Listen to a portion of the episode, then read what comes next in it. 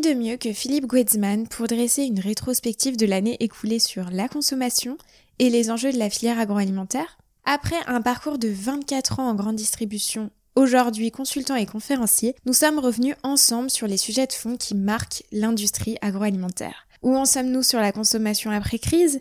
Egalim 2, c'est quoi? Pourquoi? Quel bilan pour Egalim 1 L'inflation, touchant aujourd'hui fortement le secteur. Quels impacts pour la filière?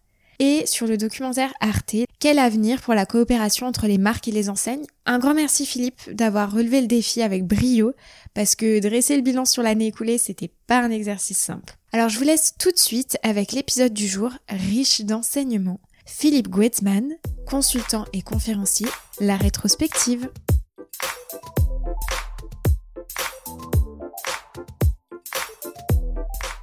Bonjour Philippe. Bonjour.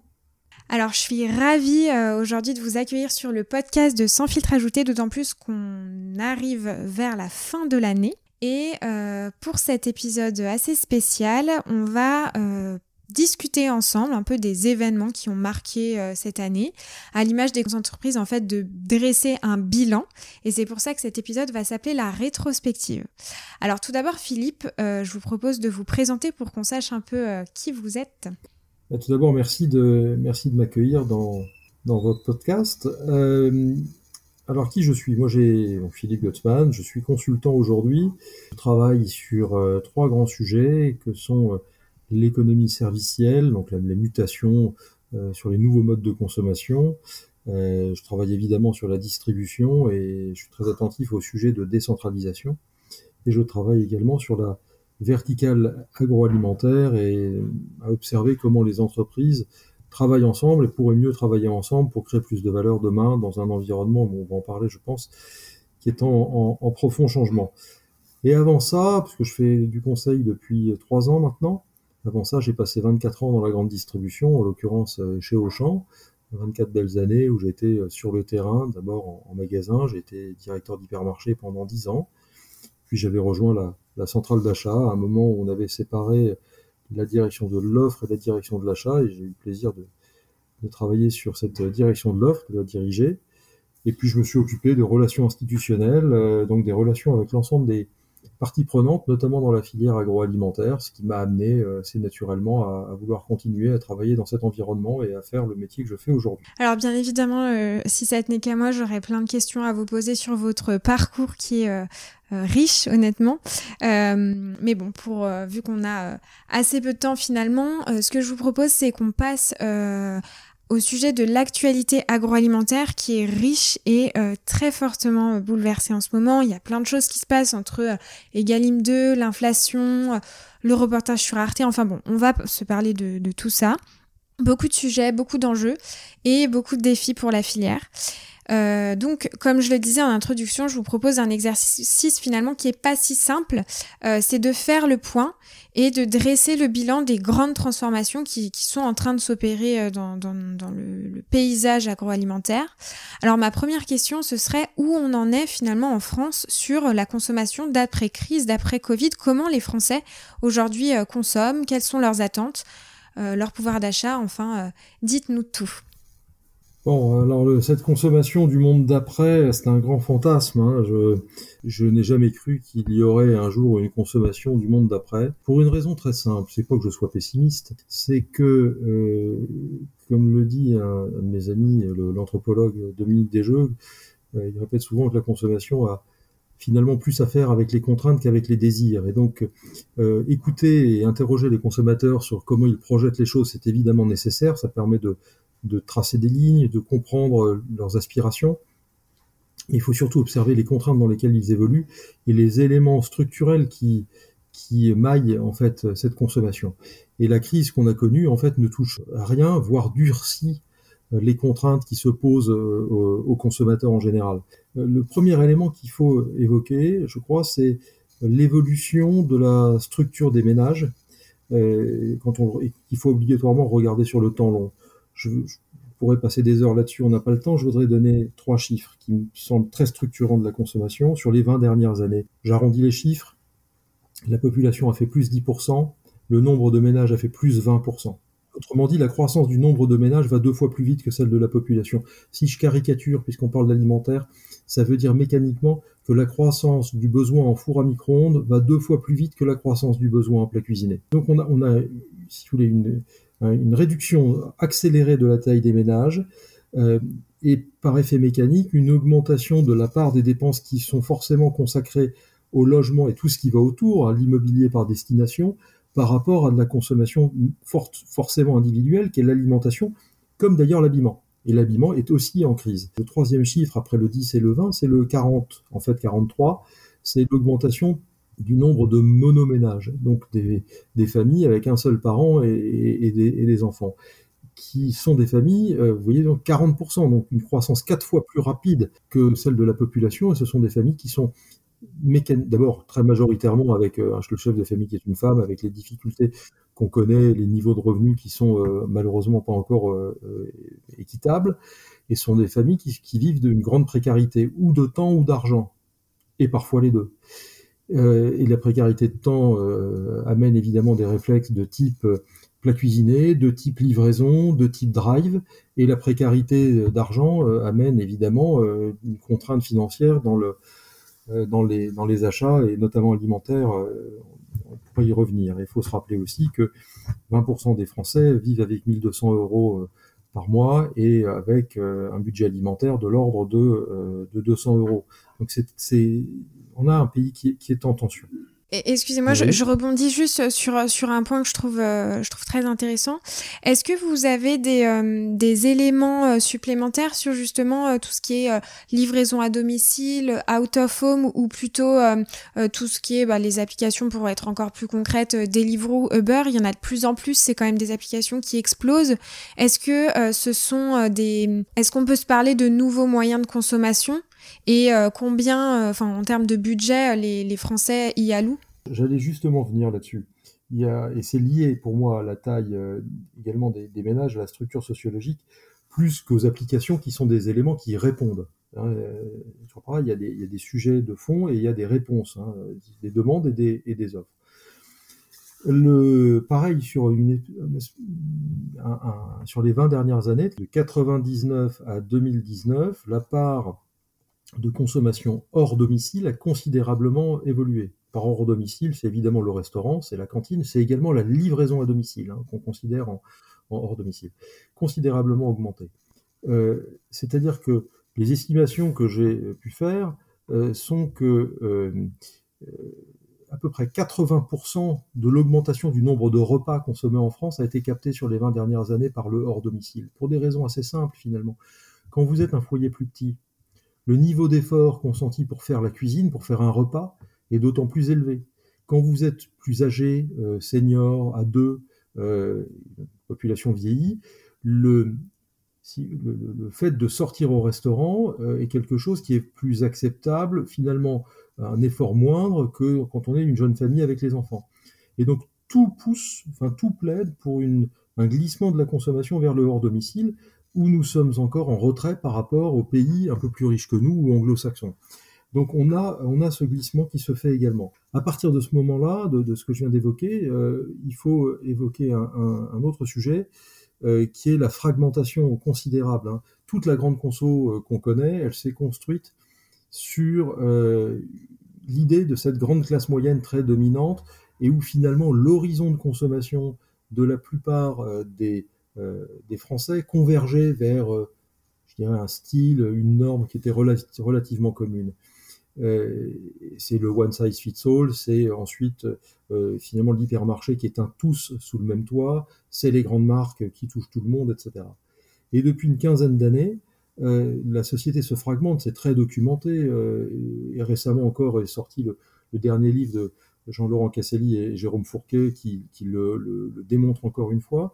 La société se fragmente et là où les, Français finalement convergeaient dans leur consommation depuis une quinzaine d'années divergent avec des, horizons de consommation, euh, des imaginaires qui sont de plus en plus distincts les uns des autres. Et ça, c'est un élément extrêmement fort de, ce monde d'après parce que ce qui se fragmentait s'antagonise aujourd'hui. Hein, on le voit bien euh, en ce moment dans, dans la consommation, comme d'ailleurs dans le champ politique, les, ce n'est pas seulement que les gens ont des aspirations différentes, c'est qu'ils en viennent à nier l'aspiration de l'autre. Et on le retrouve très nettement dans la, dans la conso. Là-dessus arrive la Covid avec trois accélérations. Euh, pour moi, trois accélérations majeures. La première, évidemment, vous en avez déjà fait état, euh, c'est le digital. Euh, on a gagné, selon les estimations, entre 3 et 5 ans d'accélération avec le digital, le circuit drive, mais également la livraison à domicile, etc. Ce qui est très intéressant, c'est que le drive a explosé l'an dernier et que cette année, en fait, il s'est maintenu, et plus que maintenu, il a continué à progresser. En fait, on est sur un effet d'emballement où l'augmentation de la demande a permis à l'offre de devenir plus rentable et de se développer, qui elle-même régénère de la demande. Et on est dans ce mouvement sur les drives, les drives piétons, et également la livraison à domicile et toutes les applications que vous avez citées. Euh, donc c'est un mouvement qui est pris et qui va euh, durer fortement, et beaucoup d'études encore tout, récemment ont démontré euh, ce mouvement-là. La deuxième accélération, euh, qui elle, pour le coup, est tellement forte et inédite que c'est peut-être encore plus une rupture, c'est le mouvement du télétravail. Alors certes, nos, sociétés doucement acceptaient ce télétravail, mais c'était quand même relativement difficile. On a beaucoup télétravaillé, on, on, revient quand même un peu au bureau ou dans nos réunions diverses avec plaisir. Il n'empêche qu'en 2022, on télétravaillera beaucoup plus qu'on ne le faisait en 2019. Ce qui est intéressant dans le télétravail, c'est que euh, touche évidemment des, populations relativement ciblées, euh, du tertiaire, des gens qui, sont, euh, qui peuvent travailler derrière un ordinateur et se déplacer. Et il touche donc notamment des quartiers d'affaires, des quartiers de bureaux. Et quand vous télétravaillez, euh, si en 2022 vous télétravaillez un jour de plus qu'en 2019, eh c'est 20% de votre consommation alimentaire du midi euh, en semaine qui est déplacée elle n'est pas seulement déplacée en lieu, elle est déplacée au niveau de votre approvisionnement. Euh, donc c'est moins dans la proxy urbaine, plus dans un supermarché de banlieue, c'est euh, moins de sandwich et peut-être plus, plus de pâtes, mais il y a un effet d'entraînement avec le digital, c'est qu'on sait que les télétravailleurs utilisent plus le digital que ceux qui sortent. C'est assez logique. Si je suis sorti de chez moi pour aller travailler, je peux faire mes courses en passant si je suis chez moi, sortir faire mes courses est un effort. Et donc, on, utilise encore plus le digital pour se faire livrer. La troisième accélération, alors le terme n'est pas tout à fait propre quand je dis accélération, en tout cas le troisième point critique, c'est celui du pouvoir d'achat. Alors certes, l'État euh, en ce moment fait beaucoup euh, euh, d'efforts et observe bien ce point-là. Il n'empêche que 2010, on avait le même PIB par habitant que les Allemands. En 2019, on avait celui des Allemands en 2016, et en fin 2020, on était revenu en 2006 quand les Allemands étaient revenus en 2013. Donc on a une forte tension. Et que en France, on parle souvent du pouvoir d'achat des ménages, et évidemment, chacun chez soi, on raisonne sur le pouvoir d'achat du ménage. Et donc on va parler du pouvoir d'achat par ménage. J'ai dit tout à l'heure que le nombre de ménages augmentait très vite, c'est ce qui permet de dire que le pouvoir d'achat globalement augmente. Mais quand on le rapporte au ménage avec la pression de l'immobilier et de tout ce qui va avec, pour un certain nombre de nos compatriotes, ça reste extrêmement difficile. Et en fait, ce pouvoir d'achat par ménage n'a quasiment pas bougé entre 2006 et 2019. La crise a généré des inégalités entre ceux qui étaient protégés, donc les fonctionnaires, les retraités, les salariés des grands groupes, en gros, et ceux qui étaient exposés, les indépendants, les, euh, les ouvriers euh, ou employés de PME qui ont connu du chômage partiel, etc. Et donc, vous avez des craintes autour de ce pouvoir d'achat qui, sont réelles ou pas, euh, suivant les populations, mais qui se traduisent dans la consommation avec des éléments de prudence. Euh, pour répondre à votre question à la fin, la, consommation d'après, elle est sur le fond la même qu'avant, elle est toujours sur les mêmes tendances, elle s'est durcie, euh, elle s'est antagonisée encore plus, mais on n'a pas changé d'orientation. On a aussi également côté industriel des grands enjeux euh, de la filière euh, et notamment la hausse des coûts. Oui. Les enseignes et les industriels en subissent les conséquences directement euh, avec deux facteurs concrets. Alors il y en a sûrement d'autres, mais l'inflation et Egalim. et dans ce que vous disiez, notamment avec le retour de la guerre des prix, etc., ce serait intéressant qu'on qu revienne aussi sur ce point. Est-ce qu'on peut se parler d'Egalim 2 parce que c'est quand même un sujet d'actualité C'est quoi? Pourquoi finalement Egalim 2 Parce qu'on entendait parler d'Egalim 1, mais pourquoi Egalim 2 Et quel bilan finalement pour, pour Egalim 1 Alors, le, les deux lois Egalim, elles partent d'une bonne intention, hein, de, d'essayer d'améliorer les fonctionnements de la filière agroalimentaire et d'améliorer ou de sécuriser le revenu agricole, avant tout. Euh, avait aussi un volet sociétal important, mais je pense qu'il n'est pas le sujet de la question ici.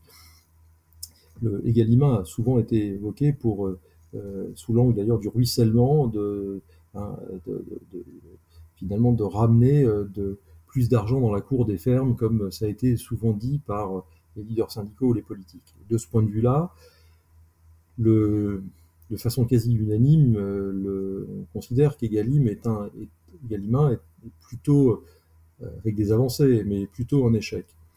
Euh, là encore, ça m'a pas beaucoup étonné. Euh, pourquoi ça a été un échec? C'est-à-dire que. Il n'y a pas assez d'argent dans les cours de ferme, tout simplement. Enfin, c'est sous cet angle-là que ça a été pris. C'est-à-dire de, de, de, considérer, enfin, on est beaucoup espéré que la mise en place des Galima amène une augmentation significative du revenu agricole. Le, ce qui n'est pas le cas. Bon, euh, pour autant, mais là, on, rentre dans un débat très technique, le, dire que le revenu agricole n'est pas bon, ou pas suffisant, euh, euh, c'est vrai pour certaines professions, c'est pas le cas du tout pour toute la profession agricole, euh, loin de là. donc, une fois de plus, on a tenté de faire une loi générale sur des cas, sur des situations particulières qui méritaient effectivement une attention forte. Egalim Exactement. est venu par-dessus justement pour essayer de rectifier sous ce seul angle de la rémunération agricole les manques ou les insuffisances d'Egalim 1. Et en fait, cet enchaînement Egalim 1, Egalim 2, qui suit une dizaine de lois en 15 ans euh, ou 20 ans, euh, qui vise à réglementer les relations dans la filière agroalimentaire. Euh, cette loi Egalim 2, moi, m'inquiète beaucoup. Pour dire les choses telles qu'elles sont, je, et au-delà des, des, bonnes intentions du législateur, je ne crois pas une seconde que ce système-là puisse fonctionner. Je le regrette, hein, mais je ne crois pas une seconde. Cette loi Egalim fait euh, peser un risque d'inflation. Je dirais même plus, c'est que c'est la volonté. L'idée qui sous-tend Egalim, c'est de dire les agriculteurs ne gagnent pas assez d'argent, et on peut rejoindre cette position sans, sans problème. Par conséquent, il faut que les industriels payent plus cher les agriculteurs, que cette part de matières premières soit non négociable dans la relation avec le distributeur, de façon à garantir le prix de l'agriculteur, et au bout que finalement euh, l'industriel puis le distributeur répercute ces hausses tarifaires de l'agriculteur auprès du consommateur. C'est ça l'idée. Et on entend beaucoup d'élus depuis un moment dire que finalement nous ne payons pas le juste prix de notre alimentation. Donc du coup, ce que, ce que vous expliquez là, c'est que finalement la conséquence, c'est que c'est les consommateurs qui paient cette hausse. Et non pas, ces, ces hausses-là ne sont pas absorbées ni par les distributeurs ni par les industriels. C'est tout à fait cette idée-là et qui est clairement assumée par, encore une fois, beaucoup de, de politiques et de dire euh, on ne paye pas assez, notre, assez cher notre alimentation. Je mets de côté un débat qui, qui mériterait d'être posé, qui est celui de dire le coût écologique de notre alimentation, est-ce qu'on ne devrait pas investir plus, etc., euh, etc. Ça sont des questions très légitimes, mais qui dépassent le, cadre de notre échange. Moi, je vais être très pragmatique, je vais partir du client. Premièrement, les prix alimentaires en France sont plus chers que la moyenne européenne et plus chers que chez nos, voisins directs. C'est pas moi qui le dis, c'est euh, les études de l'Union européenne. Et d'ailleurs, on l'a observé tout bêtement euh, pendant le confinement. Vous avez fermé les frontières, par exemple, de l'Allemagne, et l'augmentation de la consommation dans, la, dans la distribution, évidemment, euh, en, Alsace ou en Moselle, a été absolument considérable. On a donc stoppé l'évasion euh, commerciale, et l'évasion commerciale, elle ne se faisait pas par l'appétence pour la qualité des produits alimentaires en Allemagne, elle se faisait pour des questions notamment de, de prix. et c'est encore plus vrai sur la droguerie, hygiène, parfumerie. Donc, premièrement, nos prix en France ne sont pas, malgré les guerres de prix, etc., ne sont pas moins chers que chez nos voisins. Deuxièmement, le budget des ménages consacré à l'alimentation n'est pas dégradé en France, au contraire. Il est plutôt un peu au-dessus du benchmark et de ce qu'il devrait être quand on regarde les tendances longues.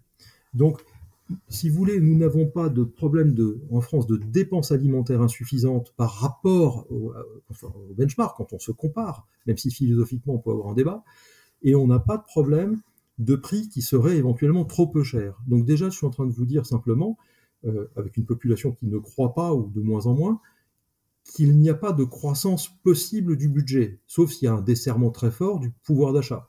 ce que le gouvernement essaye de faire. Mais le très fort, c'est de loin pas les quelques pourcents euh, dont on parle aujourd'hui. Ensuite, il faut faire un autre constat, c'est que le niveau de marge des distributeurs comme des euh, industriels est particulièrement bas. Alors les distributeurs, ça va un peu mieux parce que la période Covid les a plutôt portés, mais le niveau de marge des grands distributeurs en France n'est pas du tout celui qu'ils avaient il y a 10 ou 12 ans, euh, nettement plus, plus serré. là, je sais de quoi je parle. Et le niveau de marge des industriels, tous les chiffres montrent qu'il est en agroalimentaire aujourd'hui nettement plus bas qu'il y a 10 ans. Quant aux revenus agricoles, il est, euh, notamment sur l'élevage, il est en tension, euh, c'est pas nouveau, mais il est en, tension sévère et il y a des vrais enjeux. Donc il y a un sujet, c'est-à-dire que tous les acteurs gagnent globalement moins leur vie qu'avant, mais dans un marché qui ne pourra pas croître. Donc on a une équation qui est très compliquée. et en fait, au bout, euh, je suis pas en train de dire qu'on ne peut rien faire, je suis juste en train de dire que la solution, c'est évidemment de baisser les coûts de la filière parce que si vous augmentez les prix dans la filière agroalimentaire aujourd'hui, qu'est-ce qui va se passer? En fait, ce qui se passe, là aussi, doucement mais sûrement depuis 20 ans, une chute de nos exportations et une augmentation incessante de nos importations. Parce que euh, nous, tout simplement notre production agroalimentaire aujourd'hui, euh, et depuis 20 ans, perd considérablement en compétitivité. Bah c'est, le, le, sujet est aussi simple que ça. Et donc, euh, si on veut s'en sortir, il faut rétablir cette compétitivité en euh, réduisant les coûts sur la structure globale de la chaîne alimentaire. C'est donc le fiscal, le social, la surtransposition des normes et l'organisation collective du marché, où on a un marché en France où il y a beaucoup trop de petits, euh, très talentueux sans doute, mais beaucoup trop de petites exploitations, de petites PME, qui sont chaque fois insuffisamment compétitifs sur des marchés sur lesquels entrent aujourd'hui nos compétiteurs espagnols, allemands, polonais, tout ce qu'on veut, qui sont sur des structures d'entreprise beaucoup plus costauds, beaucoup plus solides et qui peuvent, rentrer avec des prix plus compétitifs que nous.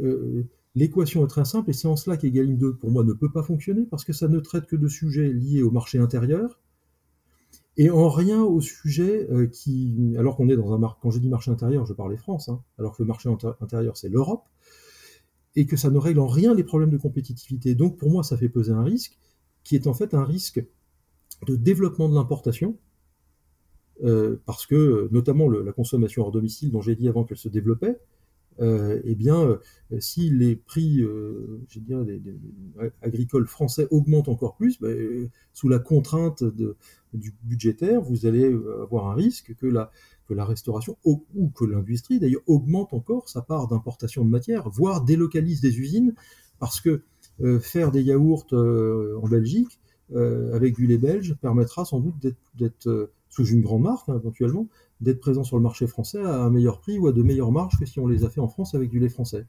Et, le, le, vrai paradoxe aussi, c'est les attentes des consommateurs qui veulent du fabriqué en France, cultivé en France de plus en plus quand on est euh, beaucoup moins compétitif par rapport à nos voisins. Vous avez un, point là-dessus? euh, Oui, mais là encore, faut se méfier. C'est-à-dire que dire que les Français veulent de plus en plus de local, de plus en plus de produits responsables, de plus en plus de produits euh, équitables et tout ce qu'on veut, c'est très vrai.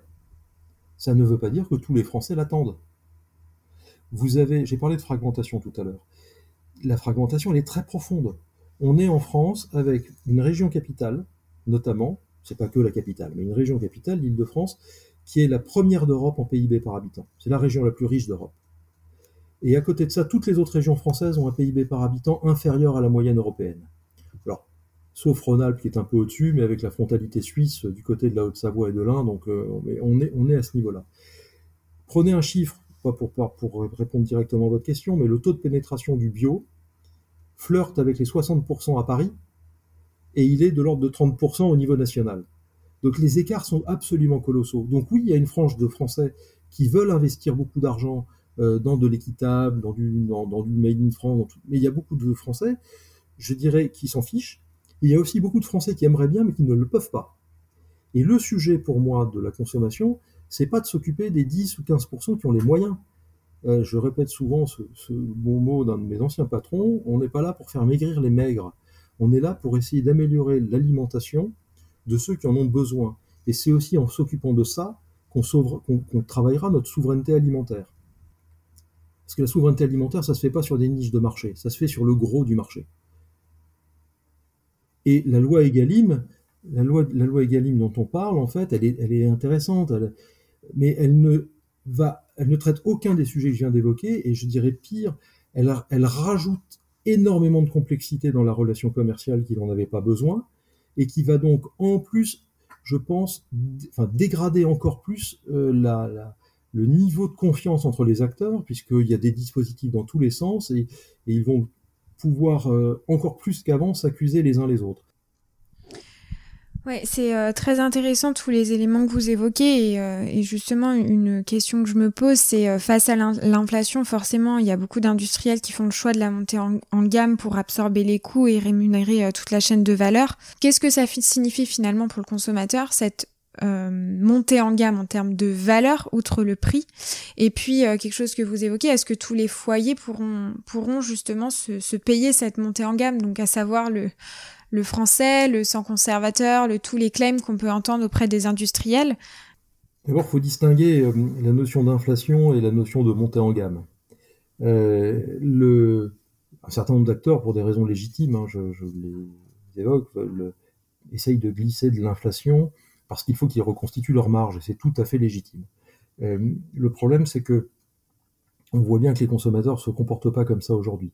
On mesure quand même depuis 10 ans, pas tout à fait, depuis le début de la guerre des prix que, en fait, contrairement à ce qui a pu être dit, il n'y a pas de destruction de valeur sur le marché, puisque le marché a continué à croître chaque année. Mais tout l'argent qui a été rendu aux consommateurs par la guerre des prix, que je déplore comme d'autres, est un argent qui a été réinvesti derrière euh, dans de la montée en gamme, dans du bio, dans du local, dans, euh, dans du plus équitable, etc., etc., dans du premium. Euh, et ce que je dis là s'est observé également l'année dernière quand on regardait à la catégorie.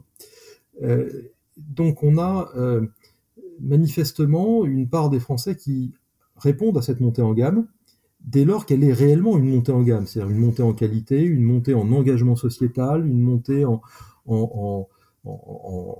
labellisation euh, des productions. Mais ce n'est pas du tout la même chose qu'une simple inflation, en quelque sorte. Le problème qui est posé pour moi, c'est que c'est pas qu'une entreprise fasse de la montée en gamme. Ça, c'est le rôle des, équipes marketing de travailler à ça et de travailler à la création de valeur. Il n'y a pas de débat là-dessus. Ce qui pose plus problème, c'est de voir que le, globalement, euh, l'État, les, acteurs publics incitent à cette montée en gamme collective. Ce faisant, ça ouvre des brèches à tous ceux qui passent en dessous de ces radars-là, et notamment euh, les, entreprises euh, plus compétitive et qui largement importe. Ce que je dis là vaut pour l'alimentation, mais on l'observe très nettement dans l'ensemble du commerce, avec des enseignes comme Action, par exemple, qui est, un, exemple de ça. Hein. On, passe par en dessous. Et l'histoire du commerce, c'est celle-là. On monte en gamme, et puis il y a un acteur qui vient et qui passe par en dessous. Le, ensuite, on peut tout à fait faire des produits qui soient accessibles parce qu'ils sont plus simples, et pas parce qu'ils sont de mauvaise qualité. Et donc c'est l'idée des gammes access. Moi, je développe beaucoup cette, idée-là. Euh, si vous voulez, quand, quand, je prends un exemple sur un autre monde, quand vous euh, voyagez sur EasyJet, vous arrivez aussi à destination. Hein. Simplement, euh, le, le, votre voyage, votre accueil et tout ce qui va autour a été très largement simplifié par rapport à si vous voyagez sur Air France. Et donc, ça vous coûte moins cher. Et donc, Comment ça pourrait justement euh, cet exemple se transposer euh, dans l'agroalimentaire? Je sais qu'il y a beaucoup de marketeurs notamment qui nous écoutent. Ça voudrait dire quoi finalement Une gamme plus simple, plus accessible, mais tout aussi virtueuse, vertueuse que les autres produits Vous savez, le, marketing, notamment en, alimentaire, il nous a amené tous à, générer de la complexité année après année. Moi, j'ai plus de 25 ans de métier regardez les rayons d'un certain nombre de catégories aujourd'hui par rapport à ce qu'ils étaient il y a 25 ans, la segmentation de l'offre a été tout à fait considérable. Euh, c'est vrai là encore dans d'autres marchés. Regardez le marché automobile, c'est euh, le nombre de modèles disponibles sur le marché est très supérieur à ce qu'il était il y a 25 ans. Donc tout ça génère de la complexité. Donc là, il y a des sujets. Euh, ce que je dis vaut d'ailleurs aussi pour l'appareil d'État, pour les organisations collectives.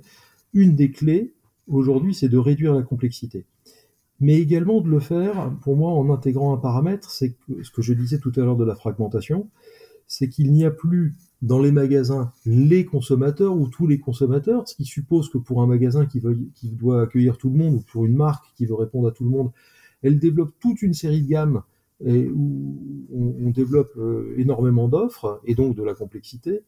Euh, il va falloir travailler un ciblage beaucoup plus précis, euh, avoir un commerce qui soit bien plus précis que nous ne l'avions jusqu'alors, de façon à avoir finalement une offre plus courte, qui soit mieux adressée et qui, en tant que telle, génère moins, de complexité.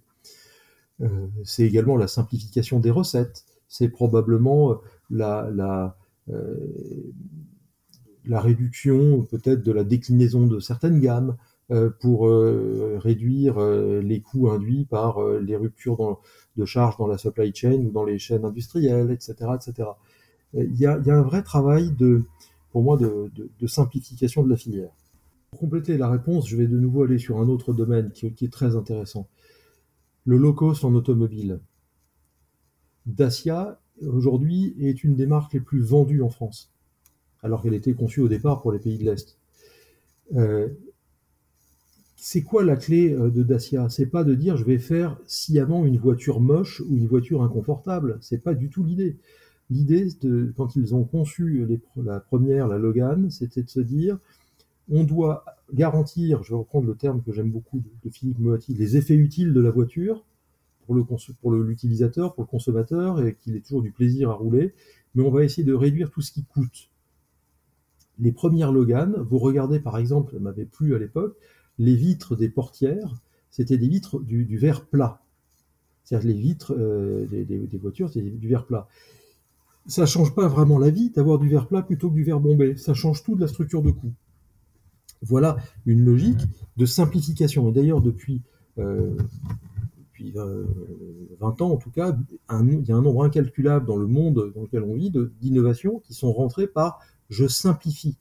Non pas je simplifie nécessairement le produit, mais je simplifie finalement le, le, la réponse aux besoins clients. Oui, tout à fait. Et puis on le voit même euh, avec les attentes consommateurs. Et d'ailleurs, c'est, c'est un peu le, le titre de ce podcast, sans filtre ajouté, c'est de se dire, bah, on simplifie. Aujourd'hui, on claim énormément le sans additif, sans conservateur, sans euh, sucre ajouté, etc. Et c'est pour ça qu'on a des offres, et vous le citiez très bien avec Intermarché, où euh, bah c'est juste cinq ingrédients et c'est tout en fait. C'est euh, apporter une solution clé en main comme un service accessible aux consommateurs à prix accessible également. Très bien. Euh, il y avait une question aussi que je voulais vous poser par rapport à l'environnement, parce que bien évidemment, euh, toutes les marques euh, s'y mettent et, même développent leurs offres en ce sens. on se parle beaucoup de coûts depuis le début de cet épisode. Est-ce que aujourd'hui, toutes les actions environnementales des entreprises, hein, qu'on se parle d'industriels ou enseignes, les entreprises qui s'engagent pour la planète, est-ce que concrètement, euh, ça rentre dans euh, le surcoût de, euh, de, justement cette hausse de, gamme et pour pousser un peu la réflexion plus loin, est-ce qu'un produit responsable doit être plus coûteux? Oui, effectivement, d'abord les, entreprises assez largement font énormément d'efforts autour de ces dimensions et effectivement ça coûte. Aujourd'hui, la RSE, ça coûte, c'est incontestable. Et il y a un vrai problème, c'est que le consentement à payer des consommateurs ne suit pas ou pas assez l'augmentation de ces coûts. Et là, il y a pour le euh, euh, sur ce point, il y a un vrai sujet, je trouve, de, de relation industrie-commerce, puisque la relation est tellement centrée euh, sur le tarif et sur les conflits autour du prix et autour simplement du produit que les, acteurs ont du mal à dialoguer autour de la question de comment véhiculer le contenu sociétal, comment raconter l'histoire, comment raconter ces éléments le haut client de façon à lui faire euh, à augmenter finalement son consentement à payer. dont j'ai dit tout à l'heure que euh, le consentement à payer existe pour des éléments vrais. Le problème, c'est que il ne les perçoit pas toujours. Euh, donc là, il y, a un, vrai sujet qui mérite que les industriels et les commerçants puissent mieux se parler pour, pour véhiculer, pour raconter les histoires aux clients. Ça, c'est un point euh, qui me paraît important. Le deuxième, pourquoi ça coûte plus cher? Euh, Bon, dans le monde dans lequel on est, évidemment, parce que ça suppose des investissements, ça suppose des, des, actions qui aujourd'hui n'étaient pas, enfin avant n'étaient pas, n'étaient pas mises en œuvre. Mais sur le fond, j'ai envie de revenir à ce que j'ai évoqué cet été lors de la restitution des travaux du think tank agroalimentaire Les Échos. Euh, une des recommandations qui, faisait partie du rapport. C'est quelque chose d'assez aberrant de se dire que euh, un produit plus vertueux, en quelque sorte, plus respectueux de la planète, devrait mécaniquement coûter plus cher. En fait, il y a un truc fou. Oui, parce que ça pose la question aussi de à quel euh, type de consommateur on s'adresse. C'est-à-dire que tout le monde, avec la crise actuelle dans laquelle on vit, devrait euh, pouvoir consommer des produits plus responsables. Mais en fait, on a inventé un système, alors d'abord le, le, système comptable, hein, en fait, depuis toujours, mais ensuite des systèmes fiscaux intéressants. Par exemple, on a un outil qui s'appelle la TVA. On taxe la valeur ajoutée. Donc plus vous créez de la valeur, plus vous êtes taxé. Alors que le sujet, ça pourrait être de taxer, en fait, non pas la création de valeur, mais sa destruction plus euh, on est peu vertueux dans nos process de production, de logistique, de consommation, euh, c'est-à-dire, vulgairement parlant, plus on bouffe notre capital, qui est notre écosystème, qui est la Terre, euh, plus on devrait être taxé là-dessus. Or, on n'est pas taxé sur ça, on est taxé sur de la création de valeur. Donc là, on a, bon, je l'exprime de façon très théorique et ça mériterait de, de longs développements, mais il y a sans doute un sujet pour dériver les outils euh, fiscaux, euh, notamment, ou les outils comptables, euh, au service des politiques publiques. là, je, pense qu'on a un énorme sujet devant nous. Et en parallèle, d'ailleurs, vous, vous parliez de, de taxes, je trouvais que c'était intéressant. on peut faire le parallèle sur certains pays où les produits les plus mauvais pour la santé, bon là on touche plus l'environnement mais la santé, sont plus taxés que les produits plus sains. Euh, est-ce que ça, aujourd'hui, ça pourrait exister pour les produits euh, euh, plus responsables? Je ne sais pas, mais en tout cas, c'est là où il y a un point de vigilance. Je suis dans l'idée, je suis d'accord.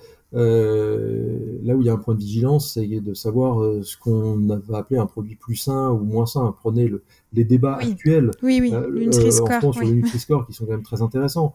Le Nutri-Score a amené des avancées assez évidentes que personne ne conteste, mais c'est quand même un outil extrêmement limité dans son approche de la nutrition. Et si demain euh, on, on, disait, c'est d'ailleurs ce qui, je crois, se dessine dans la, dans la loi, ou en tout cas, c'est dans, si c'est pas dans la loi déjà, c'est dans les réflexions, euh, d'interdire la publicité pour les produits qui seraient des OUE, d'augmenter peut-être la TVA sur, sur certains. Je suis désolé, si, si, si, je ne fais plus que manger des légumes euh, Nutri-Score A, oui, je ne serai oui, pas en bonne sûr, santé non, non mais plus. Complètement. Euh, oui, oui. Donc ça. Mm. Il faudrait que ce soit adapté à la catégorie de produits, en effet, et, et je pense que même euh, taxer des produits euh, plus ou moins euh, responsables, ça pourrait aussi poser problème. Et on se pose aussi la question aujourd'hui sur des packaging en verre qui seraient plus vertueux pour le recyclage, mais qui seraient plus lourds en termes de transport et donc, par exemple, qui consommeraient plus. Si vous le voulez bien, Philippe, je vais passer sur, euh, sur un reportage. Alors, je, je change un peu de sujet, mais euh, c'était vraiment un point que je voulais évoquer avec vous, euh, parce qu'on en, on en a beaucoup parlé, et il y a beaucoup d'ailleurs de la communauté sans filtre ajouté qui, qui l'a vu, ce reportage sur Arte, qui est sorti récemment sur l'hypermarché La chute de l'Empire. Et le reportage met en lumière notamment certaines pratiques employées par la grande distribution, décriées, voire illégales tout au long du documentaire. Euh, moi, ma question, c'est est-ce que vous avez regardé ce documentaire et qu'est-ce que vous en avez pensé? L'idée, c'est pas de euh, pointer du doigt euh, un tel ou un tel, c'est juste d'en discuter. Et puis, euh, une autre question, c'est quel avenir finalement pour la coopération entre les marques et les enseignes pour demain? Alors, le reportage, oui, je l'ai regardé euh, et j'étais vraiment très déçu.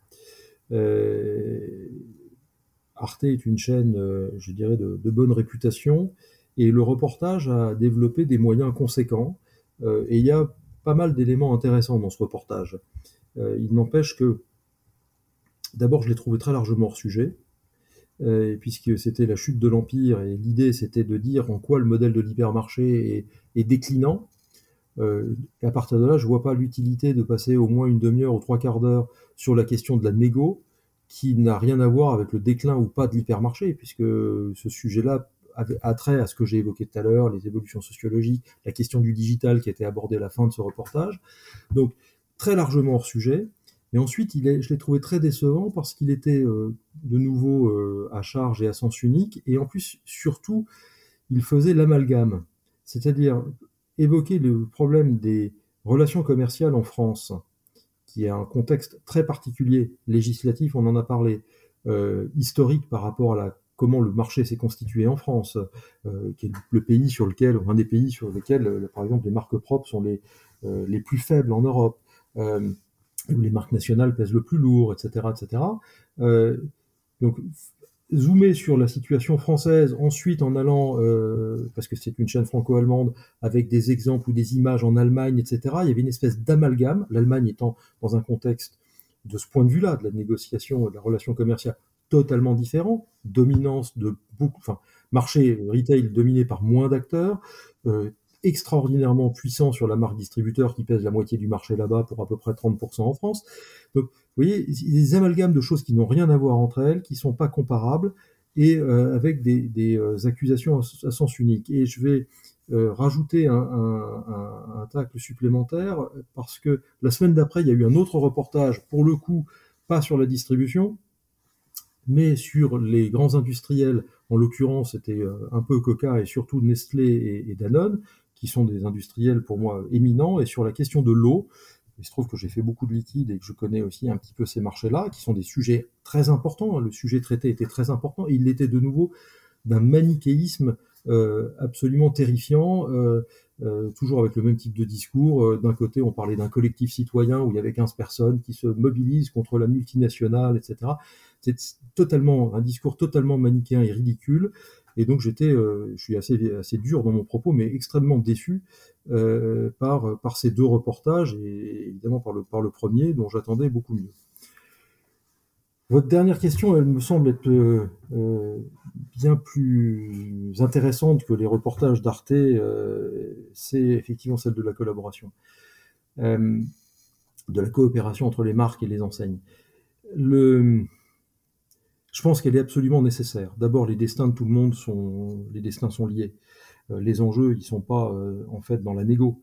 Les enjeux, ils sont sur une évolution sociologique, démographique majeure du, du pays, mais de, nos économies occidentales.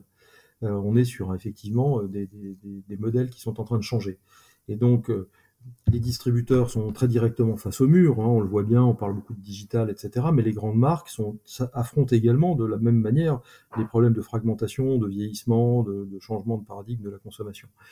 Donc les destins sont liés. Donc la, coopération entre les acteurs est absolument nécessaire, il faut la renforcer. C'est d'ailleurs en cela, je reviens à ce que je disais tout à l'heure, que je suis tellement déçu par les législations euh, qu'on connaît en France, qui ne font que crisper année après année encore plus les acteurs entre eux. Euh, alors, et on n'est pas fichu dans notre pays de faire le pari de la confiance, euh, de la contractualisation entre les acteurs, voire entre les fédérations. Si, on veut arriver à créer de la valeur euh, dans les contraintes clients qu'on connaît, de pouvoir d'achat et autres, ça suppose de réduire les coûts, encore une fois, dans la filière. Alors la question fondamentale qu'on devrait se poser, à mon avis, c'est si moi, distributeur, je peux améliorer, enfin changer quelque chose dans mon propre fonctionnement, qui ne me coûte rien, mais qui te permet à toi, industriel, d'améliorer tes marges, ben, je dois pouvoir le faire. Et inversement, si moi, industriel, je peux... Voilà. Pour ça, il faut se parler au-delà du simple produit, se parler des process de production, se parler euh, de la supply chain pour être lean sur la chaîne globale. Il faut se parler euh, de euh, travailler ensemble, par exemple, sur les process d'innovation. Prenez en alimentaire le pourcentage de déchets en innovation moi j'en ai vu beaucoup, euh, où en fait on nous amène une, innovation totalement faite, packagée, industrialisée, et dont on voit à la fin que le produit ne va pas fonctionner parce euh, qu'il y a eu une erreur dans la conception, parce que ça ne va pas correspondre à nos besoins, etc. Alors qu'il pourrait y avoir du co-développement. Euh, tout ça coûte des fortunes.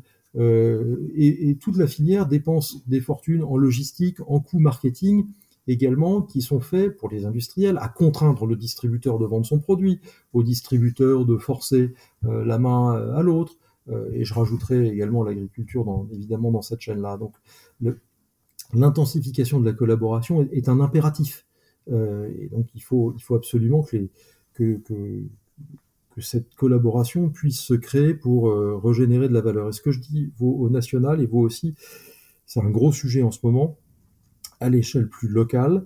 Euh, on parle beaucoup de la résilience locale des, territoires, de l'alimentation locale. c'est un énorme enjeu de, travailler ça également à, l'échelon plus local ou régional. il va falloir qu'on s'en occupe. C'est l'objet aussi d'une initiative que je viens de lancer. Voilà, j'allais. Euh, c'était une parfaite euh, transition. C'est donc pour ça que vous avez créé euh, Faire mieux, que vous êtes président de Faire mieux, qui est un, projet qui, qui, est animé par un collectif d'acteurs du Conseil. Est-ce que vous pouvez nous en parler justement de cette communauté? Oui, alors je de pas être trop long. Et le, en fait, bon, les, les, défis qui, qui, se présentent à la filière agroalimentaire, je les ai cités. Hein. évidemment, on a le défi écologique, on a la l'évolution sociologique, on a la fragmentation de la distribution. Hein. Il, y a, il y a 20 ans, c'était assez simple, on livrait des hyper d'un côté, des restos de l'autre. Aujourd'hui, c'est beaucoup plus complexe.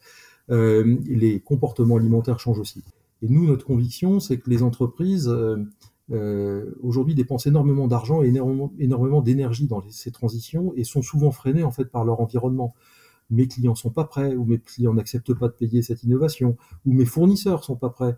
Et au bout, on se dit aussi que Parfois, c'est mes concurrents qui sont pas prêts, et comme ils ont les mêmes fournisseurs que moi ou les mêmes clients, finalement, ils freinent un mouvement. Donc, on a finalité euh, de porter des projets collectifs de transition euh, alimentaire.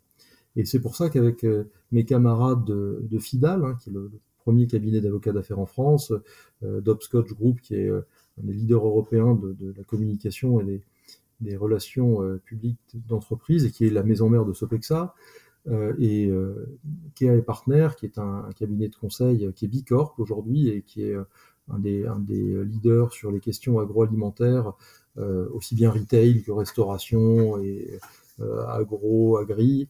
on a décidé de créer cette structure pour animer en fait une, communauté d'entreprises et de dirigeants d'entreprises qui se disent qu'aujourd'hui il faut mettre en commun d'abord un certain nombre d'analyses et de réflexions euh, pour accélérer en fait nos transformations et pour faire euh, finalement pour faire mieux.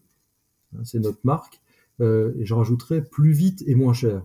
C'est l'objet de, ce projet que qu'on a présenté début novembre dans le cadre d'Open AgriFood et, on démarre les travaux en ce moment. Où est-ce que les auditeurs peuvent retrouver justement faire mieux ou s'ils ont des questions pour vous contacter sur, sur le projet? Alors nous, je dirais que le, projet est naissant, donc nos outils de, communication se mettent euh, en place euh, petit à petit. Je vous inviterai tout simplement euh, à suivre la, page LinkedIn de, Faire Mieux, sur lequel vous aurez toutes nos actualités et, les liens avec nos, différentes prises de parole ou, informations qui seront disponibles sur cette page LinkedIn.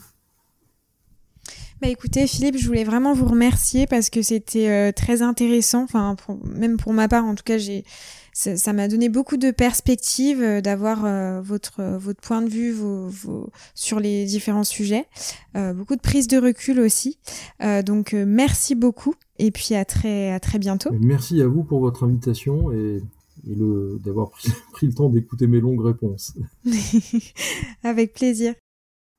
Merci beaucoup d'avoir été avec moi jusqu'à la fin de cet épisode. J'espère qu'il t'aura plu. N'hésite pas à m'écrire sur Instagram au nom de Sans filtre ajouté ou LinkedIn au nom de Salomé Charicton. Je réponds à tous les messages et je suis toujours super contente d'interagir avec vous. À bientôt!